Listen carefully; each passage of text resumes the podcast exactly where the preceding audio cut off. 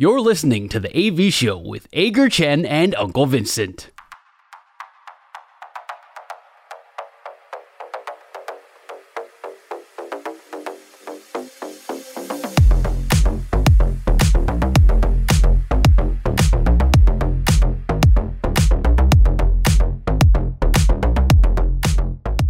三坏满球数是我们节目的最后一个单元，我们互相问对方问题，答案相同的时候是好球，意见不同的时候是坏球。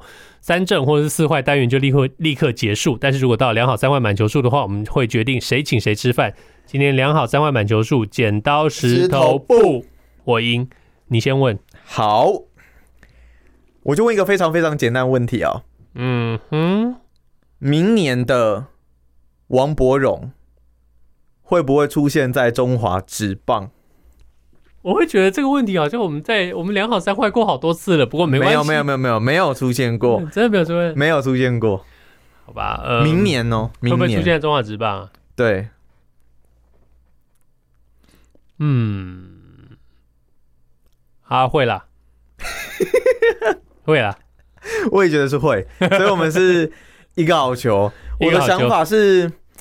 虽然说我们之前在节目里面已经有大力的去骂过这一件事情，就是提前先去接触球员，而且不是接触他的经纪团队，但就因为这个行动，所以让我认为说他们，我自己判断啦，我觉得私底下或多或少这个联系、交流、谈条件什么之类的，我觉得应该都有。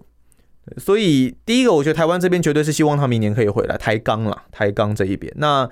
今年他在日职一军，虽然昨天又有关键的安打出现，八场出赛打击率将近三成，其实真的不错。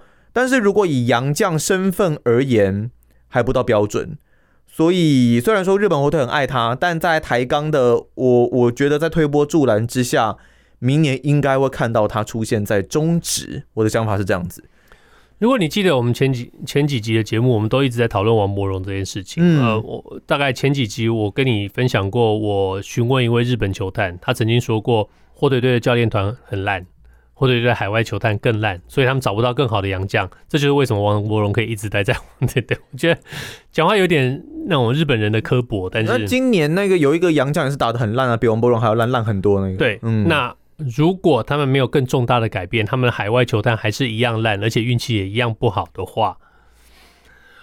会不会王伯荣有机会留在靠着呃靠着烂球探是不是？对，靠着烂球探跟他自己球季末一 一波这个争气的这个成绩，能够我觉得现在现在关键应该不是在于火腿队愿不愿意留王伯荣，而是王伯荣自己愿不愿意留在火腿队。对，现在的主动权有可能是在可能他跟台钢之间吧的这个沟通的一个结果。对，因为如果他要回台湾的话，嗯、火腿队是没有办法硬把他留下来。嗯，火腿队可以给他合约，他可以跟火腿队说：“我不要，我回回台湾了。”毕竟他是变自由球员。目前看起来，目前看起来。他的这个几率会比较大，所以我们这是一个好球，一个好球。来，OK。我的问题很简单，以你的，以你个人的，当然对，媒体都是你个人感觉。大谷大谷翔平转队跟乐天转卖这两件事情，一定要有一件事情发生，你觉得会是哪一件事情？嗯，你说几率比较高吗？对，就是就明年吧，明年的这个时候。呃，桃园队已经改名了，叫叉叉桃园。嗯、然后大谷大，或者是说大谷相平现在已经在一个不一样的球队。哪一件事情你觉得比较可能会发生？大谷转队吧。OK，我觉得大谷转队可能，因为先先不论这个传言出来的到底真实性是是多大，但就是说，我会认为球员转队跟球队转卖这个难度上，我觉得球员还是比较简单一些些，而且。比较频繁，几率也可能来的比较高。我纯粹就这一点来看的话，我觉得可能大谷转队可能性比较高。所以，我们今天讨论了这么多，天使很可能留下到呃大谷翔平的这个理由，你还是觉得他不太可能会留在天使队？不是，是因为你要跟乐天转卖来比啊。OK，嗯，如果是要跟这个来比的话，那我觉得可能大谷会来的高一点。虽然确实或多或少有耳闻乐天的这一个消息，但也都是还是现在还是只闻楼梯响的阶段。对，也也也不知道接下来的状况，也不知道会怎么样，所以我还是选大股这边。我答案跟你一样哦，大股转队，嗯，因为呢，明年他会是道奇队的一员，洛杉矶道奇队呢，有丰富的帮球员复健，特别是 Tommy John 这一类型。因为我们的队医，我们曾经的队医，他发明了 Tommy John。所以，所以你已经你已经假定说，现在大谷已经要转战道奇了。所以，所以我们我们道奇队的整个整个的这个医疗团队，对于 Tommy John 的复健非常非常的熟熟悉。OK，哦，然后所以他们不怕这个问题，嗯、我们完全不怕。而且道奇队的医疗团队跟道奇队的这些呃呃运动科学团队是大联盟数一数二的。嗯，OK，所以然后呢，第二点就是说。很多很多，你可以发现很多很多选手在原本的球队不怎么样，到道奇队之后就突然有了脱胎换骨的表现。哎、欸，有谁啊？呃，今年交易来的这几位，你看 Kike Hernandez 从、oh, OK 从 Boston 回来之后变成什么样子啊、嗯、？Amer Rosario 从印第安人，呃，对不起，从守护者队过来变，呃，几个几个交易过来都能够交出称职的表现，这是一点。第二点就是说。我我我刚刚提到道奇队的打线，我们不急着需要他，他能够对球队做出太大的贡献，他可以稳定球发展，他可以投，他可以打第七棒，他可以打第六棒，没关系，我们人多，OK，投球我们不急着他回来投，他甚至可以不要投也没关系，我们可以等着他，我们可以等着他以后不要投球，或者以后专做终结者。你知道道奇队牛棚一直有问题，道奇队终结者一直有问题，等慢慢来没关系，我们以后不要他打击了，专门出来做终结者，天天上场一样，天天上场怎么样？所以大大国明年转队，我这一段没听到什么，就只有觉得是一个道奇粉在放闪，大概就是这样吧。就是我们道奇多厉害，我们道奇多屌，我们超多，我们人多，我也不用你打击，我不用你投球。OK，好，反正我们是没有啦。其实其实就只是单纯说，因为跟你一样，跟乐天转卖来做对比。对啊，就是难度上，我们会不会等下节目一一一结束的时候，就说乐天转卖富士康？我不知道富士 不是呃富士康桃园队这样，我不知道这真的我这我真的不知道。Okay, 我下午没有录音室，我先跟你说，目前两好球，呃两好球。好，今天我们好球率还蛮高的。再来到第三题，也不过就是投了两球，两球是好球嘛，很好啊，取得球数绝对领先。然后再来，我第三题焦点转到篮球，世界杯篮球赛，美国男篮。一直以来，当然大家都会，当然现在要说梦幻队已经不梦幻了啦。这一批的美国男篮的成员，其实相对来的经验比较少，明星赛经验也没有很多。那你要说他是巨星，好像也不是。你说最大咖的可能就是，比方说披上十号的这个 Anthony Edwards，那另外还有 Brandon Ingram，还有另外像你们湖人的 Austin Reeves，在上个球季表现非常非常好。然后在禁区可能就 JJJ Jaren Jackson Jr. 那。当然，从热身赛开始，可能五连胜，但大家也可以发现内容并不是这么的理想。到第一场比赛面对到纽西兰，虽然说是获胜，但是也可以发现，在美国队球员这一方面，对于 FIBA 的规则并不是来得这么的熟悉。当然，无论如何，他们最终是三连胜，目前是晋级的一个状态。你觉得美国男篮在面对现在越来越强的欧洲列强，这一届的世界杯有办法来拿下金牌吗？哦。就这样子，金牌吗？对对对，嗯，我觉得会。你觉得会？会。嗯，我觉得对于这些国际比赛，对于美国球员或者是美国球迷这些呃，甚至一般的美国人来说，呃，美国国家队在篮球里头没有拿到冠军是一件，特别是在有 NBA 球员的一个情况之下。但近几年绝对不是没发生过。对对对对，嗯，但是就是说。大概就等同于台湾棒球输给中国队的这种感觉。OK OK，你觉得是一种天地崩塌，然后那种没有办法接受、没有办法想象。再不然就是说啊，裁判的这个这个比赛不重要，对不对？大概大概是这种感觉。所以经过了几次，就像你你说的，这几年不是没有这样的情形发生。所以我我相信这些球员自己心里也有个有认知，所以我觉得。美美国队一向在这些国际比赛惯例就是会越打越好，所以我认为呢，他们会拿到金牌。嗯，我想法不一样，我觉得我觉得这世界杯来说蛮困难的。就预赛的一个对手来看，希腊、纽西兰跟约旦，我觉得还没有碰到真正的强队。你说这一届不管是全胜的，例如像德国、斯洛维尼亚，那另外还有像是西班牙，其实他们的美国队目前都还没有碰到。嗯嗯、呃，所以说。我认为，真的要到后面，真的碰到这些强敌的时候，才是真正考验到美国队的时候。那你说，像过去的话，其实我们现在可以发现一种模式，是美国队可能在，比方说过去像可能世锦赛，或像现在世界杯，那也许都会是比较新一批的阵容在做磨练。那到了奥运，可能才会是出类似我们所说的全阵，例如像像之前可能有 LeBron，可能有 Kobe，可能有 KD、Kyrie Irving 这些的球员之类的。那在世界杯，我觉得当然他们是一定想拿金牌，只是就整个势在必行的程度上面，我觉得也没有像奥运来的这么的高。但当然，像我前面所说的，我觉得最重点还是他们目前还没有遇到真正可以考验他们的一个强敌。那这些强敌又更熟 FIBA 的一个规则，我觉得会有一个难度在啦。所以我认为拿到金牌几率可能会来的比较低一点点。美国好像一直都把奥运看得比世界杯重要。呃，当然，当然，对对对，奥运奥运还是最重要的。奥运目前在奥运呃篮球方面，奥运还是最重要的。那奥运还是出 Dream Team 的那种感觉。对对对，那像棒球的话，就可能是经典赛才会是最重要的。因为我记得在一两年前，那个时候，哎，是去年吗？还是什么时候？就美国男篮不是重重跌了一跤嘛？对，好像不知道输给输给是希腊吗？还是输给输给谁？我忘记了。但反正就是重重跌了一跤，好像只拿第七名的一个成绩吧。所以，嗯、呃，以现在的一个状况来看，我还是没有这么这么乐观啦。对，所以我们这一球应该是一个坏球。OK，那两好一坏的情况下，让我们把战场拉回中职。呃，中职这个星期在排名上又经过了一些变动。嗯，呃，原本。上个星期在第一名站稳了的魏权，魏权那个时候是以两场的胜差领先乐天，哇、嗯，相当稳的一个位置。但是你没有办法想象，就是说在那之后他们突然拿了六连败。嗯，魏权现在一路掉到第四。那但是其实这前四支球队富邦、乐天、中信、味全刚好都是上上半季没有呃没有封王的这四支球队，他们整体的一个胜差也就在一一场半以内。那唯一的一个就是你们你们统一在场边玩杀，就嗯对，我们跑圈圈啊，OK，但下半季冠军还是我们了，但是却下半季嘛，你们已经拿到上半季，你在贪心什么？OK，统一当然是已经保送，我们大家都知道已经保送进季后赛，嗯，OK，剩下这四支球队里头，嗯，如果你选一支球队觉得最热门可以进可以拿下下半季冠军的，你会选哪一队？我还是会选味全。你还是会选味全，对对对.我还是会选味全。我觉得这一波连败刚好是让他们调整的一个时间了。Okay. 那也像你刚刚所说的，过去美国队有失败过，那现在味全在现在这个时间点，我觉得经历连败是好的了，就不是一件那么坏的一个事情。毕竟现在可能在前三分之一或是一半，现在经历了这一波连败，然后做一些的调整啊，我认为他们下半季一开始所冲出来的这一个气势。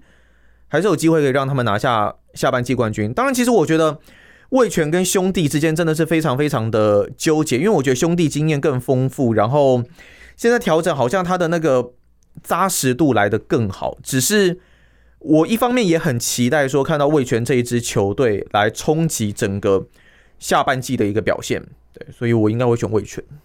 我的选择是乐天。OK OK，呃，我觉得。以目前战绩这种焦灼的状态，应该会继续持续到球季末。我觉得以目前这四队在焦灼，应该会慢慢开始，嗯，一队一队的慢慢被吐出这个这个圈子。嗯，OK，到球季末的话，我想也许吧，魏全真的可以一直保持在这个圈子里头。但是到了最后的一个，当然去年魏全已经打进季后赛，这是他们踏出的第一步。但是在继续往前之前，我觉得应该还会有一个反弹，就是哇，应该是说就是在下降，嗯，因为到了最后关键，如果你的对手是二连霸的中信，如果你的对手是呃曾经有过三连霸的一个传统强队乐天，再加上他们得到了这个不正当的这个默契补强林子伟，OK，在这样，我觉得林子伟对于这整支球队效应会非常非常的大，在这样一个情况之下。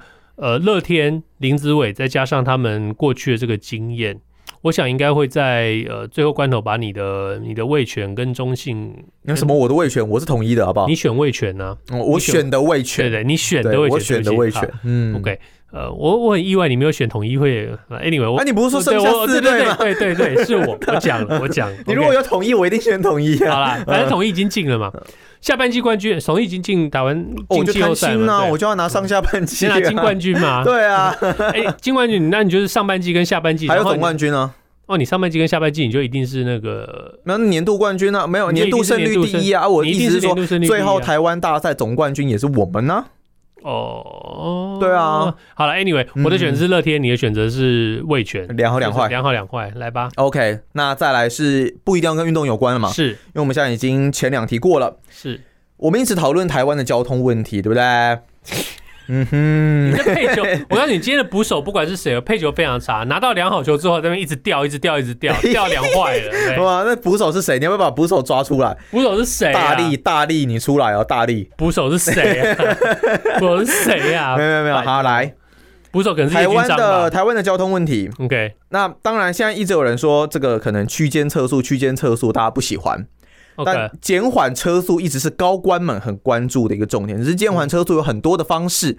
我前几天传给你一张照片，立体斑马线，你有看到吧？有有有，在欧洲，冰岛还是挪威啊？忘记了，他们就使用一个立体的斑马线，你看起来就会像斑马线直接矗立在你的眼前，所以大家就不自觉的减缓车速。但是也有人选择减缓车速的一种方式是把车道变窄。对。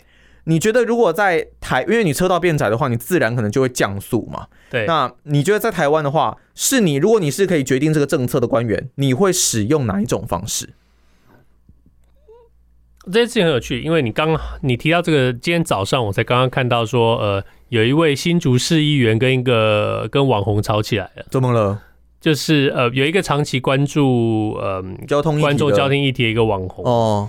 那呃，因为这个这个议员自己很得意的说，他在呃他设置的这种强烈闪灯，我不知道那是什么意思哦。然后呃会有效改善这个这个交通，然后这个这这这位网红这 YouTuber 他就。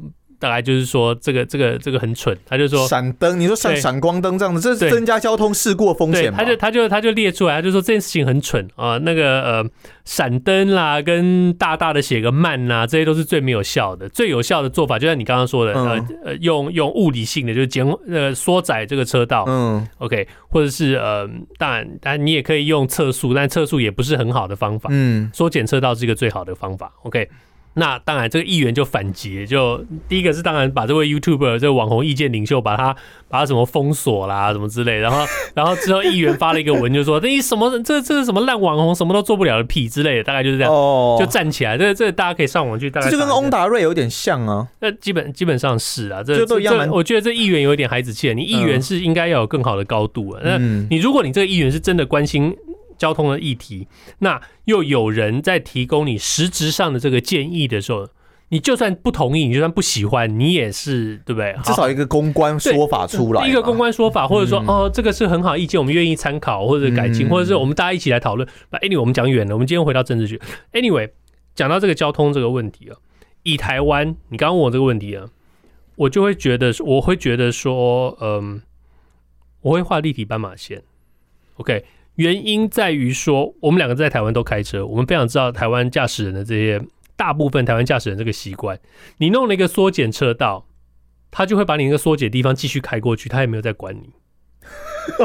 对不对？除非你用物，你真的用那种物理立体性的，那么你立体性的，你那个缩减车道是真的有凸起来的那种，让它真的开不过去，嗯，那那就算了，嗯，OK。但是那就只会在那个路口塞起来而已。那通常应该是非物理性的，就是画标线或什么，但那标线是没有用的。对，像你像你说的，嗯，可能会直接开过去。我知道你说的那个旁边那个弧度的那个，那那个就就把四个路口的那个四个角落都弄得像棉花棒一样，多一个半圆圈出来，嗯。以台湾的话，就是直直的压过那个圆圈啊，继续压过去。我们知道所有的驾驶人都会这样子干。不会啦，如果旁边弄成人行道就不会了。旁边弄成人行，那你就是凸起，有有凸起嘛？对，有凸起了，有凸起啊。那那不是台湾人的本事是已经可以把两线车道开成五线车道，对不对？那你把一个好好的三线变成两线，那会怎么样？那就对。那再再再再配上有些车道必须要转弯或干什么？所以你会选立体斑马线？我会选择立体斑马线。我也是，因为我觉得在台湾。我们被三振了嘛？那我讲一下我的原因哦、喔。台湾呃，我觉得缩减车道还有一件，还有一个点，我觉得就是你光想象在高速公路那种匝道汇入有没有？嗯，一般国外如果稍微明智有开的一个社会的话，都会知道说我们要进行所谓的拉链式的汇入。对，就是如果你一台让一台。我右边来一台，我左边就要来一台；右边来一台，我左边就要来一台。如果你今天你是右边车，你前面有一台右边车已经先进去了，那理论上你应该要让左边进来一台才对，因为这是强迫汇入的车道，是而不是说这个人呃他就很贱，就想要直接插队，不是。但台湾因为在交通的这一方面可能还是石器时代，所以呃基本上我们很多人是没有。很多驾驶人是没有拉链式汇入的概念的，那甚至要切车道还会故意加速要去挡你，就就是石器时代啊，原始人的生活还在那边不知道是吃什么东西的那种，所以。基本上，我觉得缩减车道也会类似发生一样的问题，那会让交通状况更乱。那我不是说立体式斑马线就不会有，但这种三 D 立体式，我觉得是一个视觉上面的冲击，它很自然的会达到我们所要求的这个减速方面的一个目的。会大概先看一下，会观察一下这个状况，所以我也会选立体斑马线。我觉得你除了画立体斑马线之外呢？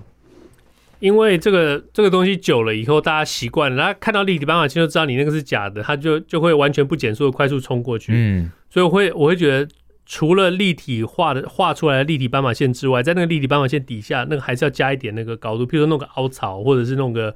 哦，我知道，减速减速带那种那种之类的，还还是还是要有，对，互相搭配，不然的话，真的台湾人真的是那种会直接冲过去。然后等到他习惯，我就真的放一个实体的立体斑马线。不行，那那就不是路了，你这对，那这不是，那这我我已经想过了，你就直接飙，他就直接飙上去，然后然后就会开始国赔嘛，对不对？哦，OK OK 啊，开玩笑开玩笑。讲到交通问题，我我我再补充一下哈，我前两天才看到一个朋友在在在 Facebook 上面，他。我不太记得他实际全部是写什么，但是基本上他就是一句话的意思，就是说，所有台湾这些交通问题的起源呢，大致都可以归纳于是因为台湾人觉得踩刹车就输了的这个心态，就是输人不输阵啊。就像我刚刚所说的，有好几次就明明后面的车左后方车还有一段距离，然后我要切进左边车道，方向灯打了应该至少有五秒钟的时间，但。后方那台车，它就开始疯狂加速，那就是油门踩到底那种，有没有？然后引擎声很大，就 砰，然后就是一就想办法不要让。常碰到你要你要换道的时候，你打方向灯，人家就加速上来；你不打，反而你就顺利的开过去。所以反而就变成说，大家到后来变成说我边转边打嘛，因为我如果先打，你就挡我啊。那我他妈的，我干脆我就直接，我就我就先转一点点，然后再给你打。哎、欸，我没有不倒，哎、欸、嘿嘿，我然后过了两个星期，你收到一张罚单，说没有事先。我们先不讨论，我们先不讨论罚单这件事情，就会变成说大家变成一种恶性竞争嘛，一种一种很奇怪。就我我们如果真的要讲到，你说这一集我们政治因素很多，我们在国际社会上因为被矮化，大家已经一肚子闷气了，所以就只好发泄在这种。鸡毛蒜皮的这种小事上面，然后就是输人不输阵，就发挥在这种，但却没有在国际上发挥输人不输阵的精神。以上就是这星期的，这就莫名其妙啊！八月三十一号，交通就生气呀。今天是八月二十，呃，今天八月二十，今天八月三十一号。希望大家这星期比上个星期更好。如果你喜欢我们的节目，Apple Podcast、Google Podcast 跟 Spotify 上赶快订阅起来。Podcast 的好处就是，不管我们什么时候录音，大家都可以在自己想要的时候听。希望你在我们 Facebook 的粉丝专业上与我们留言互动。我们下星期见，拜拜。哎、欸，我先说一下，那个在后方那台车是距离很远，是距离很远，你给我距离很远，好 拜拜，拜拜。